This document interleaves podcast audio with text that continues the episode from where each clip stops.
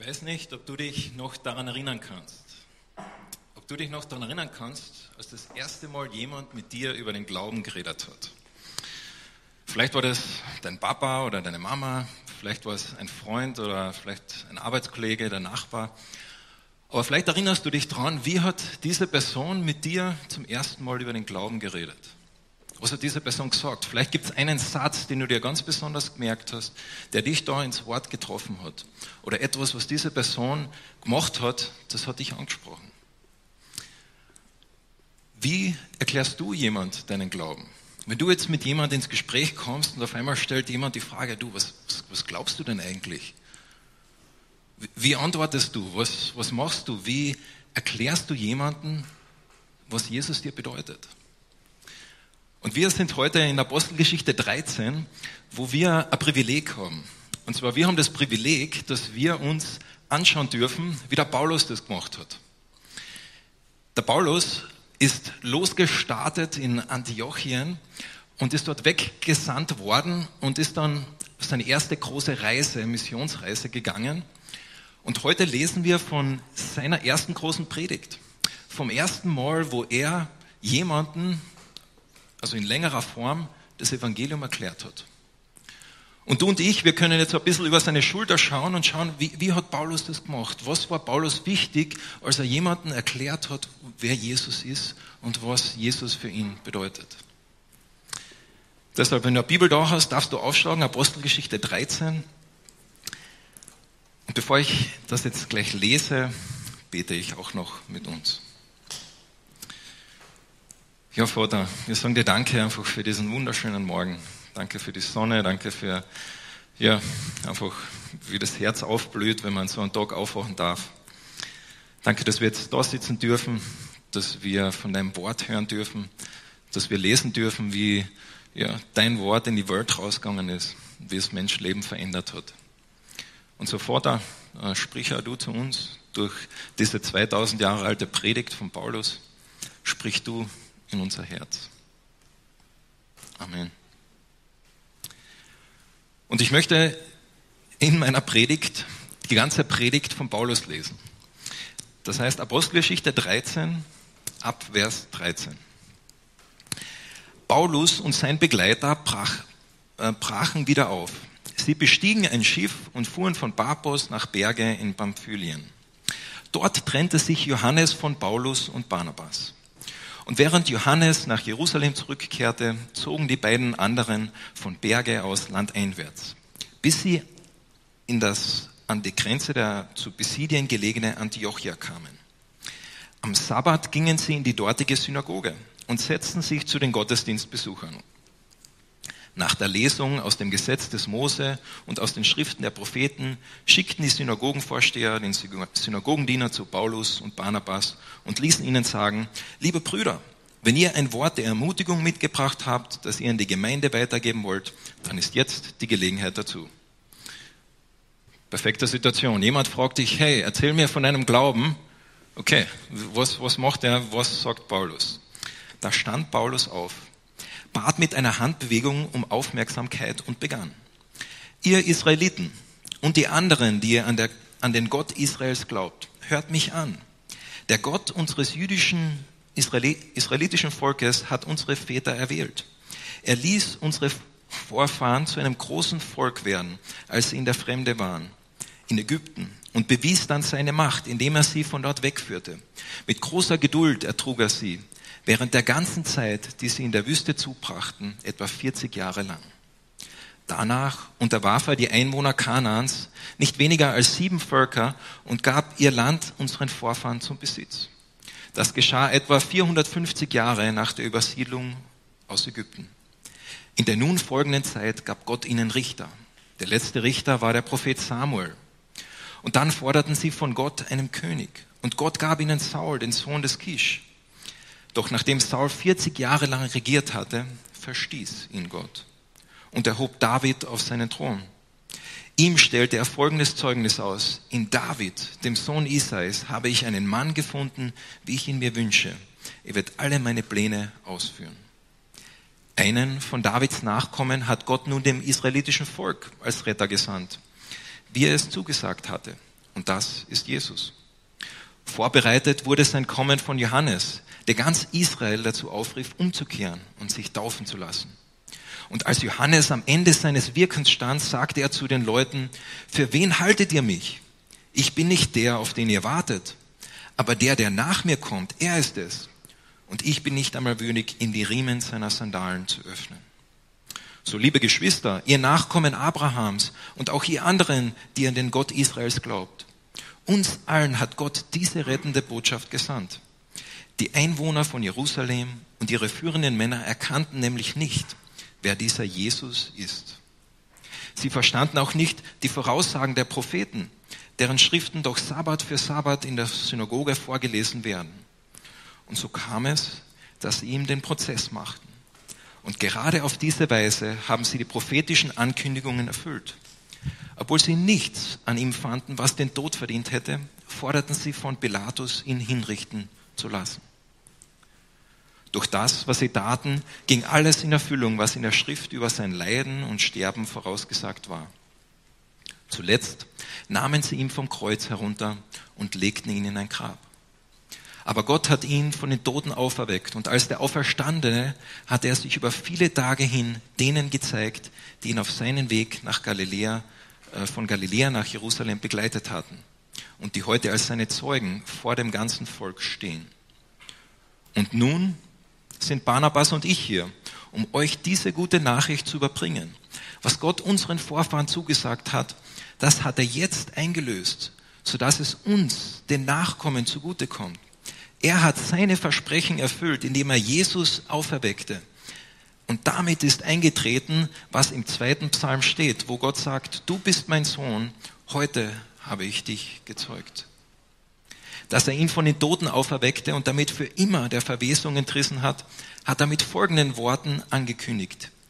Ich werde euch die heiligen und unvergänglichen Gaben schenken, die ich David versprochen habe. Und deshalb heißt es auch in einer anderen Stelle im Alten Testament, du wirst deinen heiligen Diener nicht der Verwesung preisgeben. Wie war es denn bei David, von dem diese Aussage stammt? Nachdem er den Menschen seiner Zeit so gedient hatte, wie Gott es wollte, starb er und wurde bei seinen Vorfahren begraben und sein Körper verweste. Der jedoch, den Gott auferweckt hat, verwest nicht. Und ihr sollt daher wissen, Geschwister, dass durch Jesus Vergebung der Sünden gibt. Das ist die Botschaft, die Gott euch verkünden lässt. Wozu das Gesetz des Mose nie imstande war, das hat Jesus jetzt möglich gemacht. Jeder, der an ihn glaubt, wird von aller Schuld freigesprochen. Und jetzt? Jetzt liegt es an euch, zu verhindern, dass das Unheil über euch hereinbricht, von dem im Buch der Propheten zu lesen ist. Dort sagt Gott, seht her, ihr, die ihr meine Weisungen missachtet, staunt und erschreckt und geht zugrunde, denn schon bald werde ich etwas ganz Außergewöhnliches tun. Wenn euch jemand davon berichten würde, würdet ihr ihm nicht glauben. Das ist das Wort Gottes. Das ist die Predigt des Paulus, wo wir sehen, wie Paulus zum ersten Mal eine lange Predigt hält und er hat dort, wo er diese Predigt hält, redet er in einem ganz speziellen Situation. Und zwar er redet vor anderen Juden in einer Synagoge. Das heißt, Paulus hat gewusst, mit wem er redet und wie er mit denen reden möchte. Und was ich heute Morgen machen möchte, ich möchte vier Dinge herausziehen aus dieser Predigt von Paulus. Wenn wir so über seine Schulter schauen und schauen, wie, wie hat er jemand von Jesus erzählt, die wir mitnehmen können für uns ganz persönlich. Und ich denke, das Erste, was man da ganz klar sieht, und Paulus verwendet so viel Zeit dafür, ist, dass Paulus seine Zuhörer dort abgeholt hat, wo sie sind. Er hat sie dort abgeholt, wo sie jetzt stehen. Er hat mit Juden geredet und er hat gewusst, diese Juden, die muss ich abholen im Alten Testament. Ich muss ihnen erzählen, wie Gott Geschichte geschrieben hat. Ich muss ihnen erzählen, wie diese Geschichte in Jesus die Erfüllung findet. Ich muss sie dort abholen, wo sie jetzt gerade stehen. Und so erholt sein Gegenüber, er holt seine Zuhörer dort ab, wo sie gerade sind. Und ich denke, wenn Paulus heute hier wäre und heute predigen würde, dann würde er auch sich die Frage stellen, okay, wo stehen meine Zuhörer? Wo steht diese Person, mit der ich gerade rede? Was kennt diese Person? Was ist der Person gerade wichtig? Und ich denke, wenn Paulus heute predigen würde, dann würde er wahrscheinlich einen Justin Bieber zitieren und würde sagen, einer eurer eigenen Liederschreiber, einer eurer eigenen Sänger hat einmal gesagt. Und dann würde er das zitieren, was jeder kennt. Jeder weiß, wer Justin Bieber ist. Und vielleicht würde er aber sagen, na, heute, hm, das ist eher so eine Michael Jackson äh, Person. Da muss ich Michael Jackson zitieren. Oder vielleicht würde er sagen, ah, die Person, die hat Dostoevsky gelesen und zitiert das Dostoevsky. Vielleicht würde er sagen, na, die Person ist ganz jemand anders, die, ist, äh, die interessiert sich für Kunst und vielleicht würde er über postmoderne Kunst mit der Person reden und würde sie dort abholen, wo sie ist. Oder vielleicht würde er sagen, na, das ist ein Fußballer. Mit dem muss er erst einmal über Fußball reden. Und erklären, wie Fußball auch noch zu Gott hinzeigen kann. Er holt sie dort ab, wo sie sind. Er holt sie dort ab, wo sie stehen und was sie verstehen. Er erwartet von diesen Leuten nicht, dass sie sich mit griechischer Philosophie auskennen. Das macht er ein paar Kapitel später. Da erwartet er, weil er weiß, die kennen sich da aus, wenn man in Athen steht. Da redet er mit ihnen über die Philosophen der Zeit, macht er ein paar Kapitel später, wo er in Lystra ist und wo er mit den Leuten redet und die sind ganz in Mythologie. Und dann verwendet er auf einmal griechische Mythologie, um ihnen das Evangelium näher zu bringen, weil er sie dort abholt, wo sie sind. Deshalb bin ich davon überzeugt, wenn Paulus heute hier stehen würde, würde er Justin Bieber zitieren. Und deshalb habe ich euch ein Lied mitgenommen von Justin Bieber, und zwar das Lied Lonely. In diesem Lied schreibt Justin Bieber, jeder kennt jetzt meinen Namen, aber irgendetwas daran fühlt sich immer noch seltsam an. Wie als würde ich in den Spiegel schauen und versuchen, mich selbst zu stabilisieren, aber ich sehe jemanden anders darin. Es ist nicht mehr dasselbe. Es fühlt sich so an, als hätte sich unser Leben verändert. Vielleicht wird sich, wenn ich älter bin, alles beruhigen, aber im Moment bringt es mich um. Was, wenn du alles hättest, aber niemanden, den du anrufen kannst? Dann würdest du mich vielleicht kennen. Denn ich hatte alles, aber niemand hört zu. Und das ist so verdammt einsam. Ich bin so einsam. So einsam. Lonely. Einsam. Justin Bieber singt über sein Leben und erzählt, wie er berühmt worden ist und wie er als, klein, als, als Teenager jeder seinen Namen gekannt hat. Und er sagt, ich war so einsam. Und wie spricht das Evangelium da rein? Wie spricht das Evangelium da rein? Ich denke, das Evangelium spricht da ganz klar rein, wo wir einsam sind. Jeder von uns hat sich schon mal einsam gefühlt. Jeder von uns hat sich schon mal so gefühlt, als könnte er jetzt gerade keinen anrufen. Wüsste er nicht, mit wem er reden könnte, weil er sich einfach so einsam fühlt. Und dann kommt Gott und er kommt in diese Einsamkeit hinein, in unsere Welt. Und er sagt, ich komme zu dir, damit du nicht mehr einsam bist. Und er nimmt diese Einsamkeit auf sich am Kreuz und er sagt, ich bin alleine. Gott, du hast mich sogar verlassen. Seht ihr, was ich gerade gemacht habe? Ich habe Justin Bieber genommen, etwas, was jeder kennt, und habe dort einfach das Evangelium reingesprochen. Und das ist ganz spannend. Justin Bieber, wo er dieses Lied zum ersten Mal äh, gesungen hat, das war bei den äh, AMA Awards, hat er im Anschluss folgendes Lied gesungen. Das Lied Holy. Und dort sagt er, die Weise, wie du mich hältst, wie du mich hältst, mich hältst, mich hältst, fühlt sich so heilig an, so heilig, heilig, heilig. Oh Gott, ich laufe zum Alter wie ein Profi, kann keine weitere Sekunde warten, denn die Weise, wie du mich hältst, mich hältst, mich hältst, fühlt sich so heilig an. Das singt er, wo er unter einem Neonkreuz steht. Und wir haben heute nicht die Zeit, uns das Leben von Justin Bieber anzuschauen, aber es ist ganz spannend, was Jesus mit diesem jungen Mann macht, wo er ihn, ihn, ihn kennenlernt. Aber Justin Bieber selber Point zeigt schon, er singt Lonely und im nächsten Moment singt er Heilig und er sagt, ich laufe zu deinem Altar, Gott, wie ein Profi, wie ein Rennläufer, wie ein Marathonläufer, ich kann nicht anders. Er gibt uns sogar selbst die Antwort. Und manchmal werden diese Personen in unserer Kultur die Antwort nicht geben. Vielleicht wird ein Dostoevsky die Antwort nicht geben, vielleicht wird äh, äh, Gernot Kulis oder Immanuel Kant, wenn wir sie zitieren, über sie reden, werden vielleicht nicht die Antwort auf Jesus hingeben, aber wir können das nehmen, was jeder kennt und dort reinsprechen. Das hat Paulus da gemacht. Jeder hat Alten, das, das Alte Testament gekannt. Und dort hat er reingesprochen. Und das Schöne ist, dass jeder von uns ist anders. Jeder von uns hat andere Vorlieben. Jeder von uns hat andere Interessen. Ich bin ein Tennisspieler.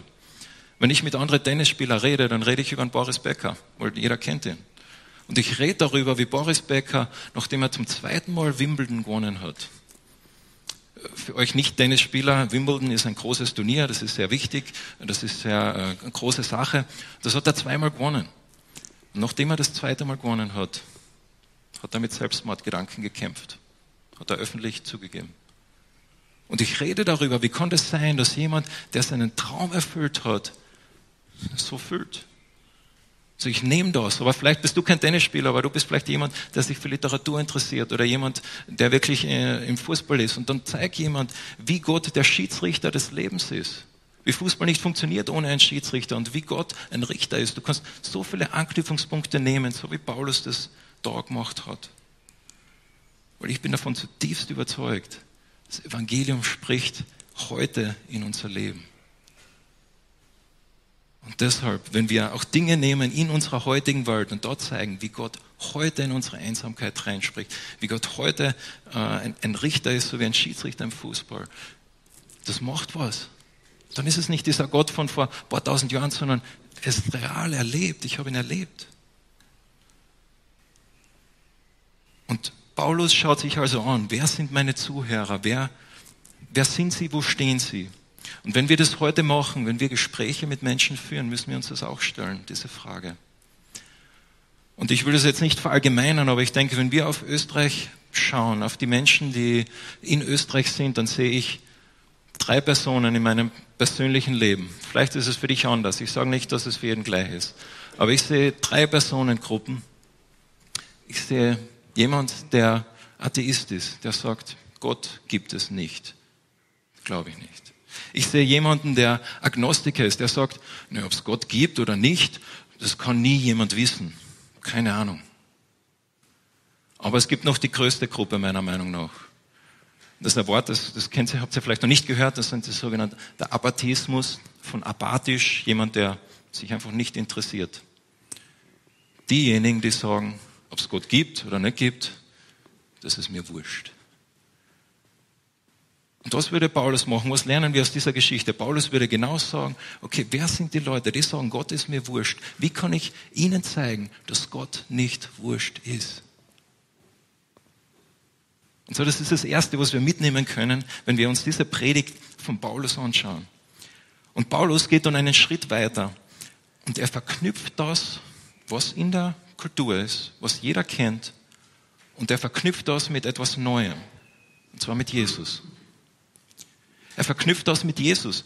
Und er zeigt, wie Jesus gekommen ist hinein in diese Welt, wie Jesus zu, in diese Situation von den Prophetien des Alten Testamentes hineingekommen ist und wie Jesus die Antwort ist auf das, was wir verlangen. Wie Jesus die Antwort ist auf einen Boris Becker, der nach Wimbledon mit Selbstmordgedanken kämpft.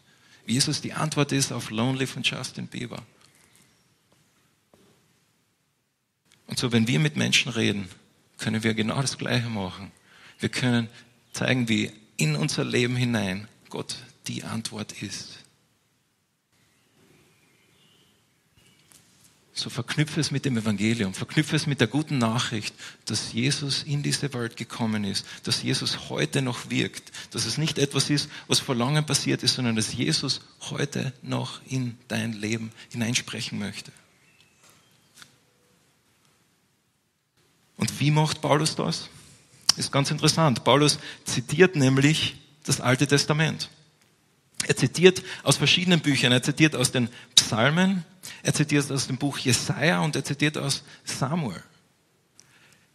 Und jetzt habe ich äh, Newsflash, ich weiß, das ist jetzt eine Überraschung, aber Paulus hat damals kein Smartphone dabei gehabt. Er hat nicht äh, nachgeschaut, Entschuldigung, ich schaue mal kurz, Jesaja, das war 43. Er hat nicht eine Schriftrolle dabei gehabt, wo er gesagt hat, okay, ich rolle mal kurz, warte, ich bin gleich beim äh, Habakuk. Nein, Paulus hat das auswendig gekannt. Paulus in der Situation hat er gesagt, wisst ihr was, diese Bibelstelle spricht da rein. Und so, was wir da sehen, ist, dass Paulus uns herausfordert, Gottes Wort zu kennen und zu gebrauchen. Nicht, dass deine Worte oder meine Worte keine Macht hätten, Nicht, dass Gott durch dein Wort oder mein Wort nicht reden könnte, ganz und gar nicht. Das ist ja das Schöne. Gott redet durch uns. Aber trotzdem hat Paulus vier verschiedene Bibelstellen zitiert aus dem Alten Testament und hat diese verwendet, um auf Jesus hinzudeuten. Und so, wenn du mit jemandem redest, dann ist das eine Herausforderung von Paulus an dich. Nicht nur deine Worte zu verwenden, sondern auch die Worte Gottes.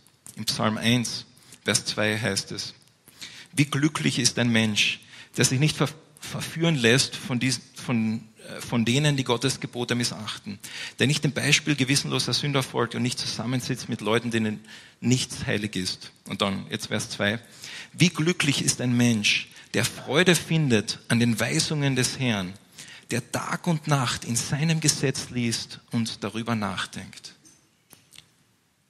Wie glücklich ist ein Mensch, der Freude findet am Wort Gottes und der Tag und Nacht drüber nachdenkt. Wie glücklich oder wortwörtlich gesegnet ist dieser Mensch. Gesegnet ist dieser Mensch, der sich danach sehnt, nach Gottes Wort von Gott zu hören und der darüber nachdenkt, Tag und Nacht. Und wie kann das passieren? Das kann passieren, wenn wir Gottes Wort in unser Herz einschließen und sagen, ja, ich, ich, ich lerne das auch auswendig. Ich nehme auch die Zeit, Gottes Wort in mein Herz einzuschließen. Und wir sind ja super. Ich weiß nicht, wie es dir geht, aber bei mir fallen dann sehr schnell alle möglichen Ausreden ein. Naja, jetzt bin ich über 30, und da ist schon schwierig mit auswendig lernen, da geht nicht mehr so gut. Gell?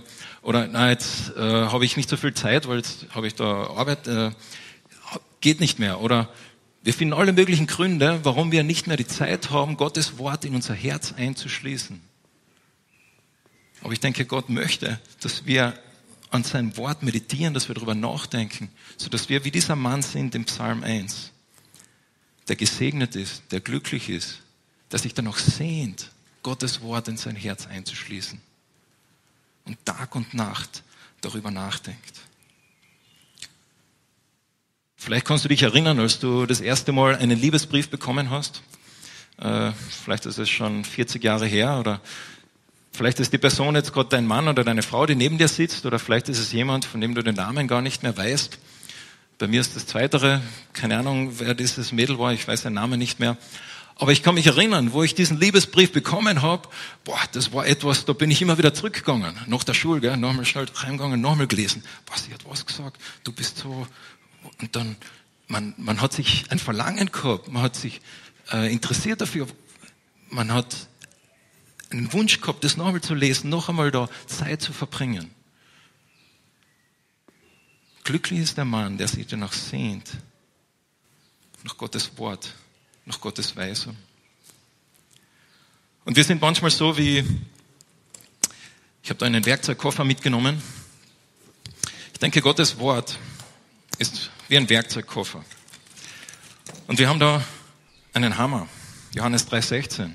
So sehr hat Gott die Welt geliebt, dass er seinen eingeborenen Sohn gab, damit jeder, der an ihn glaubt, nicht verloren geht, sondern ein ewiges Leben hat. Und Gott gibt uns dieses Werkzeug, dieses Wort Gottes, das schärfer ist als jedes Schwert, das in unser Leben hineinspricht.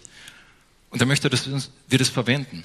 Gott möchte das in unserem Leben verwenden, aber er möchte, dass wir dieses Werkzeug auch verwenden können für andere. Und dann kommt jemand her und sagt, hey Raffi, kannst du mir helfen, diesen äh, Nagel da reinzuschlagen? Ich sage, ja natürlich, so sehr hat Gott die Welt Und ich verwende den Hammer. Ich verwende es so, wie Gott sich das gedacht hat. Und dann kommt jemand her und sagt, du Raffi, ich kämpfe wirklich mit Depressionen. Und ich sage, so sehr hat Gott die Welt geliebt. Und dann kommt jemand her zu mir und sagt, du Raffi, äh, ich denke, ich, äh, mir fällt das wirklich schwer mit Stolz. Und ich sage, so sehr hat Gott die Welt geliebt. Ich verwende das gleiche Werkzeug wieder und wieder. Wo Gott in seinem Wort durch so viele verschiedene Werkzeuge hat und sie uns gibt. Und er sagt, mein Wort spricht heute noch in unser Leben hinein. Und wir sagen, na, ich habe nur Zeit, einen Hammer zu verwenden. Äh, für das andere, das geht sich nicht mehr aus. Und Gott sagt, ich habe dir die ganze Werkzeugkiste gegeben. Ich gebe dir das für dein Leben für dich, weil ich an dir, an deinem Herzen arbeiten möchte, weil ich möchte, dass du so bist wie dieser Mann, der sich sehnt nach meinem Wort, wo einfach gesegnet ist dadurch. Aber beim Paulus sehen wir, dass Gott nicht nur möchte, dass diese Werkzeuge in deinem Leben wirken, dass Gott mit diesen Werkzeugen an dir arbeiten möchte, sondern dass Gott möchte, dass du diese Werkzeuge verwendest im Leben von anderen Menschen. So dass wenn jemand zu dir kommt, der fragt, hey, kannst du diesen Oster absägen? Und dann gehst du nicht mit dem Hammer hin, sondern du hast eine Säge.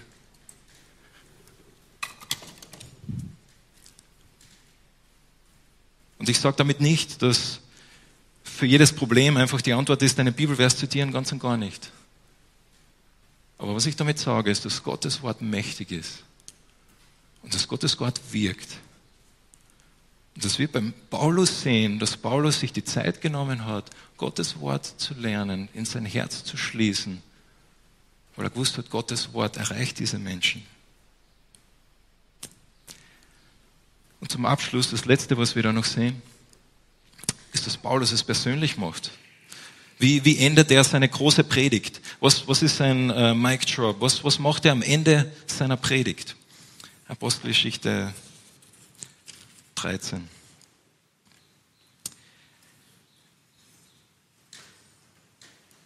Ihr sollt Herr wissen, Geschwister, in Vers 38, dass es durch Jesus Vergebung der Sünden gibt. Das ist die Botschaft, die Gott euch verkünden lässt, wozu das Gesetz Mose nie imstande war. Und das hat Jesus jetzt möglich gemacht. Jeder, der an ihn glaubt, wird von aller Schuld freigesprochen.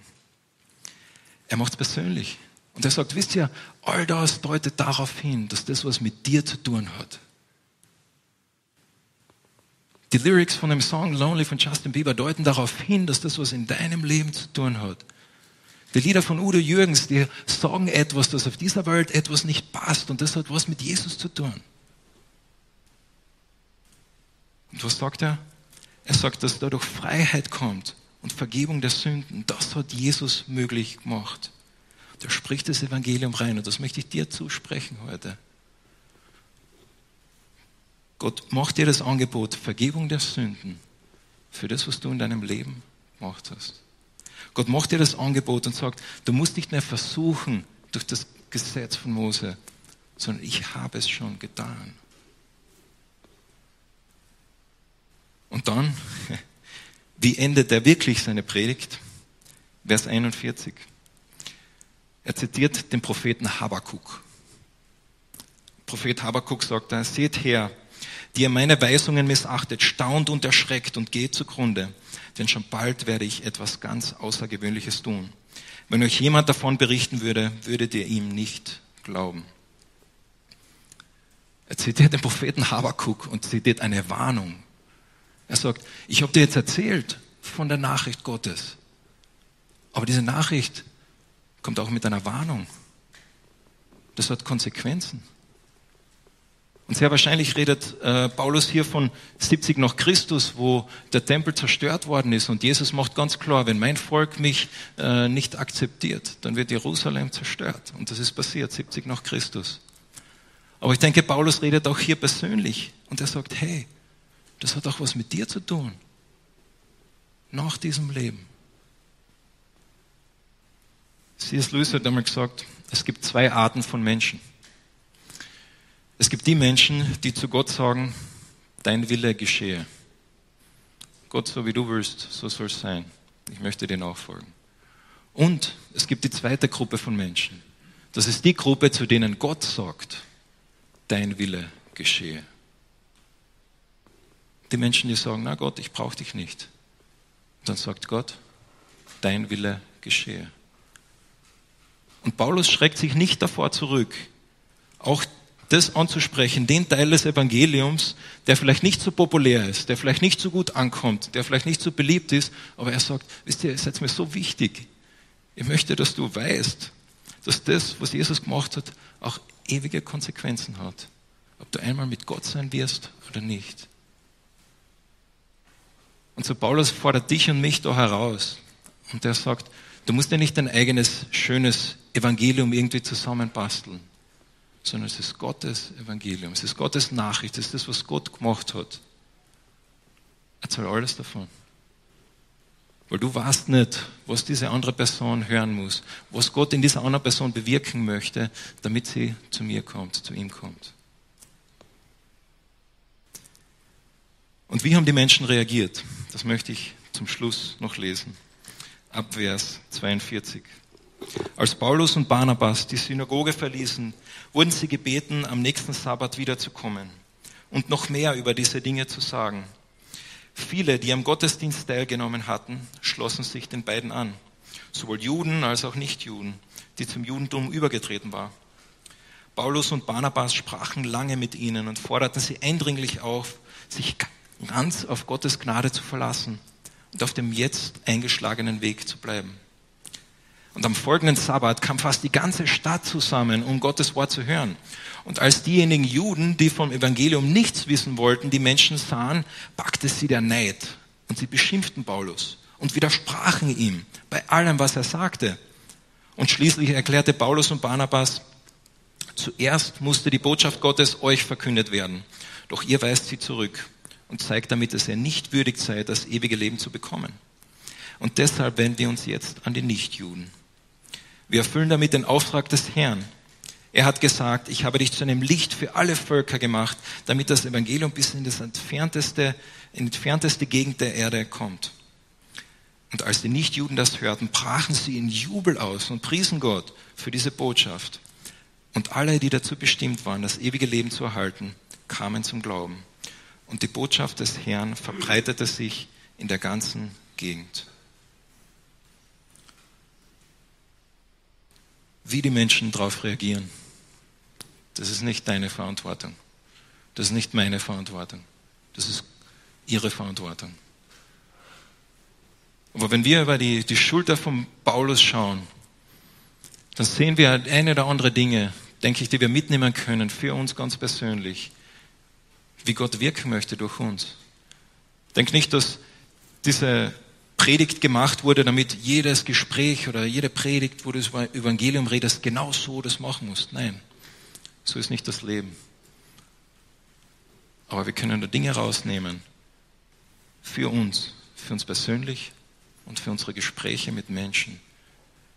Und so, wenn du heute vielleicht zum ersten Mal das Evangelium gehört hast, zuerst mal gehört hast, was Gott eigentlich gemacht hat, dann ist diese Aufforderung Paulus genau für dich. Es ist für dich. Und er sagt, durch Jesus hast du Vergebung der Sünden. Durch Jesus hast du die Freiheit wieder mit Gott zu sein. Durch Jesus ist die Antwort auf diese Einsamkeit. Möchtest du das? Ich bete.